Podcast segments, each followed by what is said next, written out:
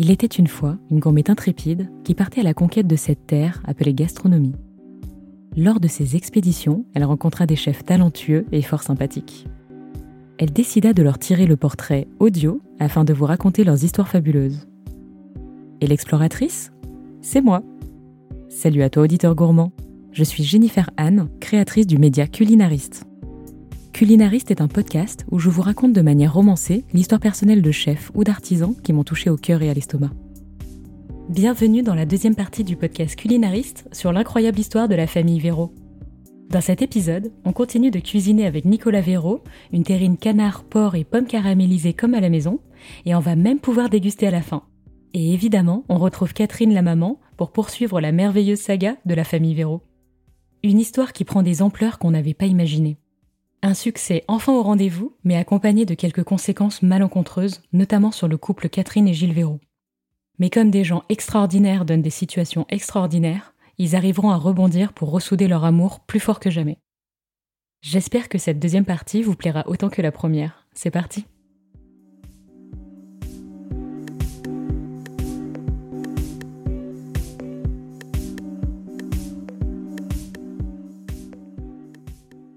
Nicolas a grandi dans le 6e arrondissement de Paris, au-dessus de la boutique. Il me raconte qu'à l'école, dans ce quartier chic, ça n'a pas été facile d'être fils de charcutier à côté de tous les fils de médecins. Quand il était petit, il voulait d'abord être aiguilleur du ciel, puis avocat. Il ira même à la fac de droit à Assas, là où il rencontrera sa copine actuelle, Cécile. Sauf qu'au bout d'un an, il abandonnera les bancs du droit et réalisera qu'il veut rejoindre l'affaire familiale et devenir charcutier auprès de ses parents. Contrairement à ce qu'on pourrait croire, la nouvelle est très mal accueillie. Catherine me racontera ce moment resté gravé en mémoire. Nicolas réunit ses parents pour leur annoncer qu'il veut rejoindre l'entreprise familiale. Coup de bambou pour tout le monde. Catherine est dévastée. Elle voit tous ses Noëls en famille disparaître et elle n'arrive pas à imaginer comment elle pourra voir son fils lorsque celui-ci aura le même rythme de travail qu'elle. De plus, elle est exigeante elle considère qu'il n'est pas allé au bout de ses études et qu'il n'a pas le droit de choisir l'entreprise familiale juste parce que finalement il n'aimait pas le droit. Ok, Nicolas retourne en cours et intègre une école de commerce, le M Lyon.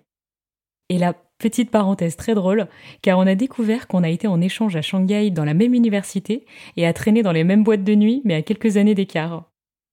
Bref, une fois diplômé, son envie de rejoindre la charcuterie est toujours aussi vive, donc ses parents capitulent et l'accueillent en bon uniforme. Heureusement, parce que je peux vous dire qu'il est passionné, et qu'en cuisinant à côté de lui, on voit qu'il est dans son élément. Il me raconte que c'est justement devenu amusant quand il revoit ses potes d'école de commerce devenus cadres dans des grandes boîtes, car ils sont fascinés par Nicolas, qui a eu le culot de suivre sa passion alors que beaucoup d'entre eux cherchent le sens dans ce qu'ils font.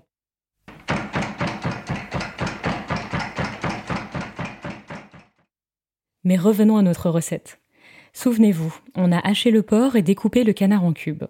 On épluche maintenant la pomme, on retire le trognon et puis on la coupe en cubes deux fois plus petits que le canard.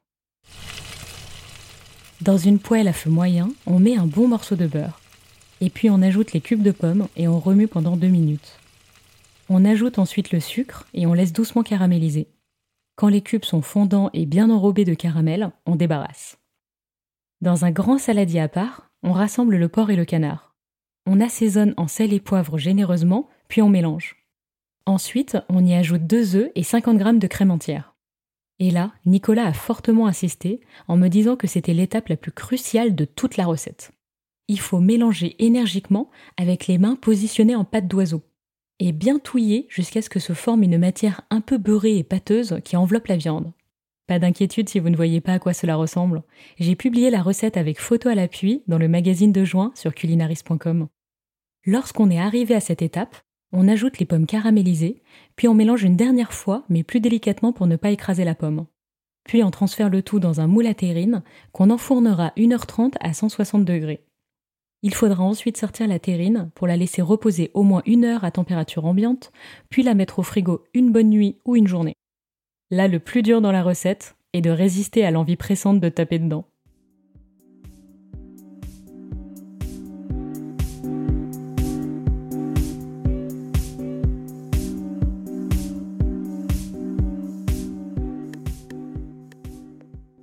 Beaucoup de retours sur la première partie de l'épisode. L'histoire romanesque de cette famille fusionnelle en a inspiré plus d'un.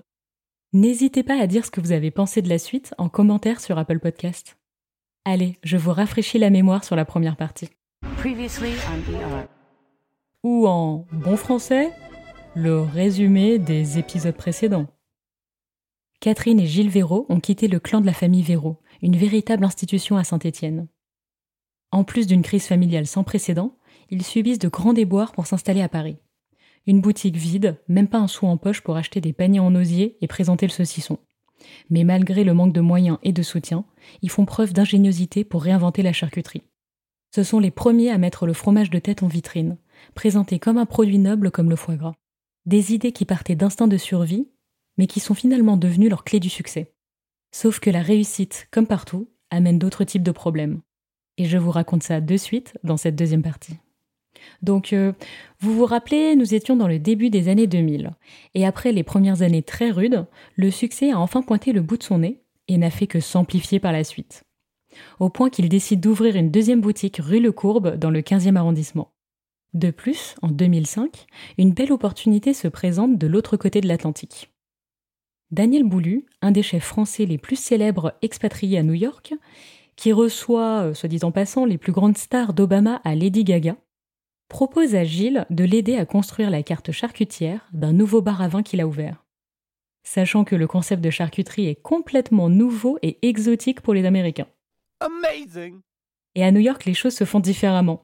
Gilles se retrouve pour la première fois à faire des démonstrations devant des journalistes, ce qui leur donnera l'idée par la suite en France de faire des démonstrations régulières d'oreiller de la belle aurore devant les journalistes.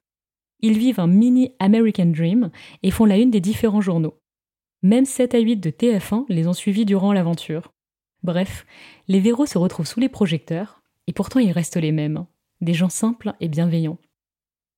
En France, les projets évoluent aussi. Ils ouvrent un nouveau point de vente, mais dans les galeries Lafayette Haussmann. Le format est très différent de leur boutique en propre. Ils seront les seuls artisans au milieu d'employés des galeries. Ils intègrent un semblant de foot court, qui d'abord est froid, sans âme. Chaque stand reste de son côté, les vendeurs font ce que la direction leur demande puis repartent chez eux. Bref, un job alimentaire, quoi. Sauf que vous commencez à cerner le personnage. C'était avant que Catherine arrive.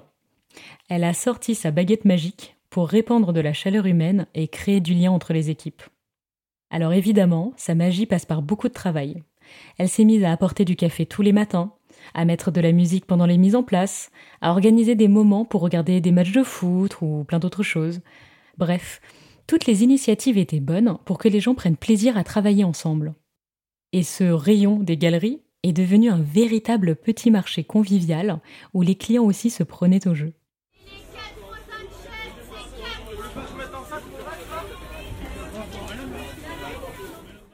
Malgré les paillettes new-yorkaises et celles de Galerie Lafayette, le succès n'a pas rendu le travail plus facile, bien au contraire.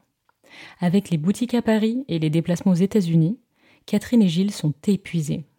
Cela fait dix ans qu'ils donnent toute leur énergie dans le travail et les enfants, au point qu'ils oublient complètement leur couple. Et là, c'est la rupture. En 2008, Catherine et Gilles se séparent. À ce moment-là, Catherine et Gilles vivent séparément. Pourtant, ils travaillent ensemble. Ils continuent de s'occuper quotidiennement des enfants, mais en prenant la relève à des horaires différents. Par contre, ce n'est pas le genre de séparation avec de la méchanceté. À aucun moment, ils ne se manquent de respect, ou se font des coups bas, ou utilisent des enfants. Catherine me dit qu'au contraire, ça devient presque un petit jeu avec les enfants, avec une gentille compétition pour faire mieux qu'avec l'autre parent le week-end suivant. Et comme ils ne voulaient pas que leurs enfants souffrent de la séparation, ils persistaient à fêter les anniversaires ensemble, voire même passer des vacances d'été tous ensemble. Ce qui est assez original, on connaît peu de couples séparés qui pourraient faire ça. Donc vous l'avez compris, c'était une séparation, mais en fait euh, on ne pouvait pas les séparer. Leur complicité euh, perdurait. Et ce qui devait arriver arriva. Un an et demi plus tard, Catherine et Gilles se remettent ensemble et leur couple est bien plus fort qu'avant. Catherine est même reconnaissante de cette épreuve, car ça leur a confirmé qu'ils vieilliront ensemble. Après toute cette saga au travers de plusieurs générations et de grands fracas, le nom de la maison Véro est aujourd'hui porté uniquement par Gilles et Catherine. En effet, la maison Véro de Saint-Étienne avait été cédée et est devenue une pharmacie. Cela avait été un crève-cœur d'ailleurs pour tout le clan. Mais malgré tout ce qu'ils ont pu vivre, la famille reste la famille. Leur relation s'est patinée. Catherine et Gilles ne sont pas rancuniers, ils ont tout pardonné. Nicolas rêve d'y retourner pour reconstruire cette institution. Mais pour l'instant, il va se concentrer sur les activités parisiennes, car il y a aussi plein de choses excitantes à faire.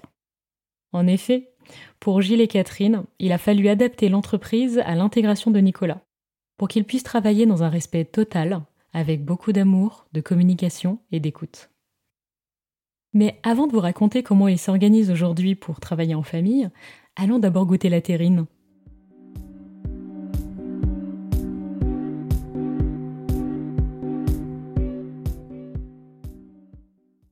Je ne vous raconte pas l'impatience quand j'ai sorti la terrine du frigo pour la déguster. Le dessus est bien gratiné, elle se démoule très facilement après avoir passé un couteau d'office sur les contours. Lorsqu'on coupe une tranche, on voit l'intérieur marbré de cubes rose foncé de canard, du gras du porc entremêlé aux petits morceaux de pommes. Je dépose vite un morceau généreux sur du pain de campagne avec un petit cornichon fin de la maison Marc. C'est délicieux et généreux en goût. On sent comme promis le canard en premier avec de la mâche agréable et le petit goût de la pomme caramélisée qui amène un arrière-goût aigre-doux qui se marie parfaitement avec la viande de canard. Le porc est parfait pour que la terrine reste moelleuse et pas sèche. Avec l'acidulé du cornichon, c'est explosif, on se régale. Elle était pourtant prévue pour 5 personnes, mais toute la terrine euh, y passe à l'apéro à deux. Trop fier, j'envoie une photo et un texto à Nicolas. Moi qui ai toujours pensé la charcuterie inaccessible et trop compliquée, Nicolas m'a vraiment fait découvrir qu'en fait c'était possible d'en faire facilement à la maison. Bon, par contre, euh, ça ne m'empêchera pas de continuer à aller chercher mon petit pâté en croûte à leur boutique rue de Bretagne, parce que même si c'était très bon, ceux de Gilles et Nicolas sont bien meilleurs évidemment.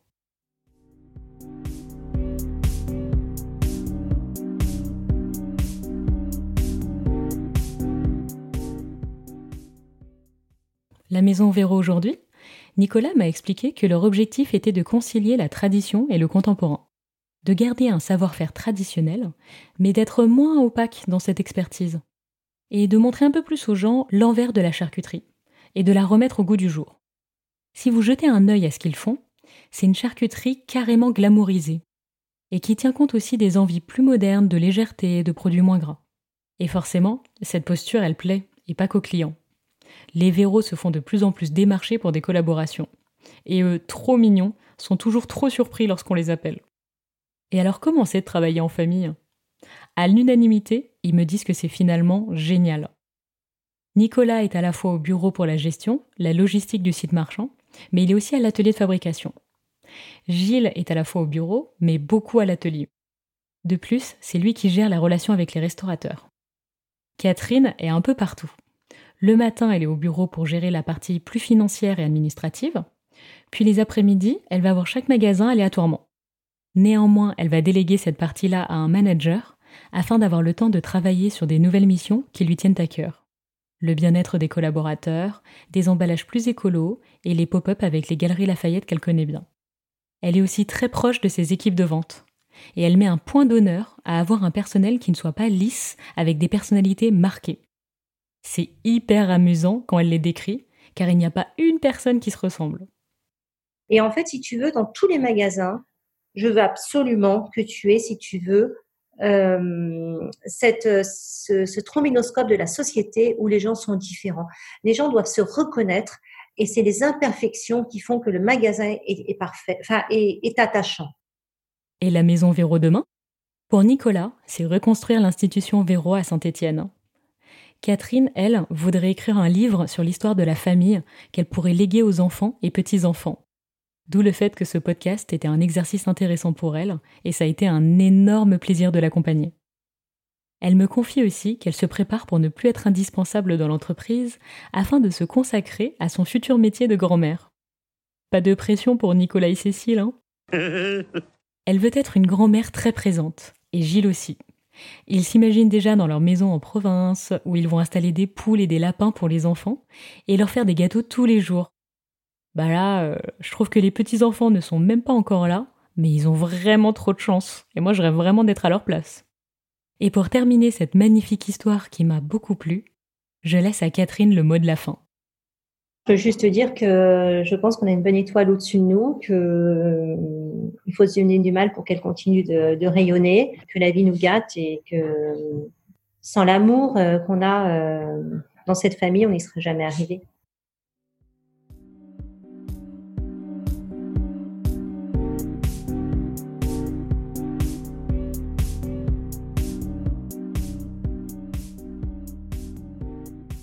Merci d'avoir écouté le podcast Culinariste avec cette somptueuse histoire de la Maison Véro, charcutier traiteur de passion.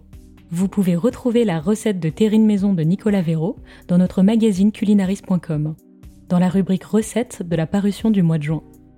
Vous aurez tout le pas à pas et les photos de notre atelier improvisé.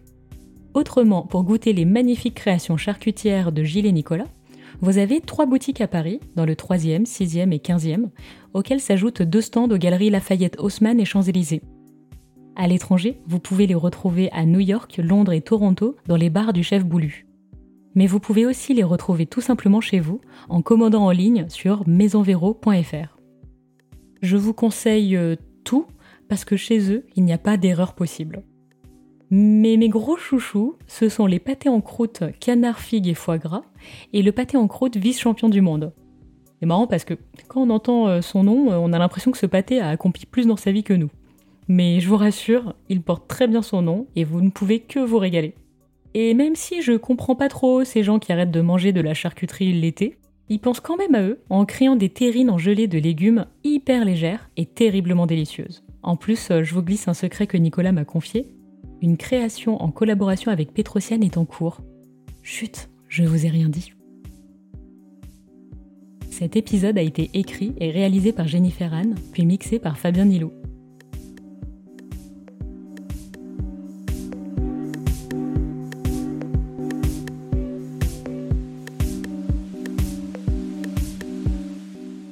Le podcast vous a plu? Alors comme Michelin, dites-le moi avec les étoiles sur Apple Podcast laissez-moi vos notes et commentaires. Vous n'imaginez pas l'aide que ça m'apporte pour que le podcast se fasse connaître. Merci d'avance. Et pour le prochain épisode, rendez-vous le premier dimanche du mois, en même temps que la parution de notre magazine digital sur culinariste.com. Et oui, Culinariste, c'est aussi un magazine que j'écris avec ma partenaire Hélène Borderise. Notre objectif? Traduire la gastronomie dans un ton décomplexé au travers d'articles sur nos adresses coup de cœur, nos recettes, de quoi nourrir votre culture générale food et bien d'autres articles gourmands. Abonnez-vous sur Instagram at culinariste.media ou sur notre newsletter pour être averti de la prochaine parution. À bientôt, savoureusement vôtre.